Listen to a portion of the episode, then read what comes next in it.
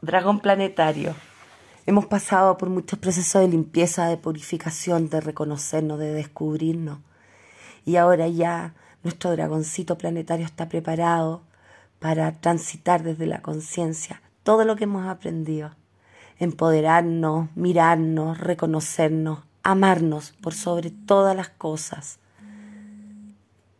Así es que hoy día los invito a transitar desde la conciencia, desde la nutrición. Conéctate con tu mamá, conéctate con la energía materna, conéctate con, con lo más femenino que hay en ti. El dragón siempre nos va a entregar mucha información para seguir nuestro llamado a la conciencia. Chao.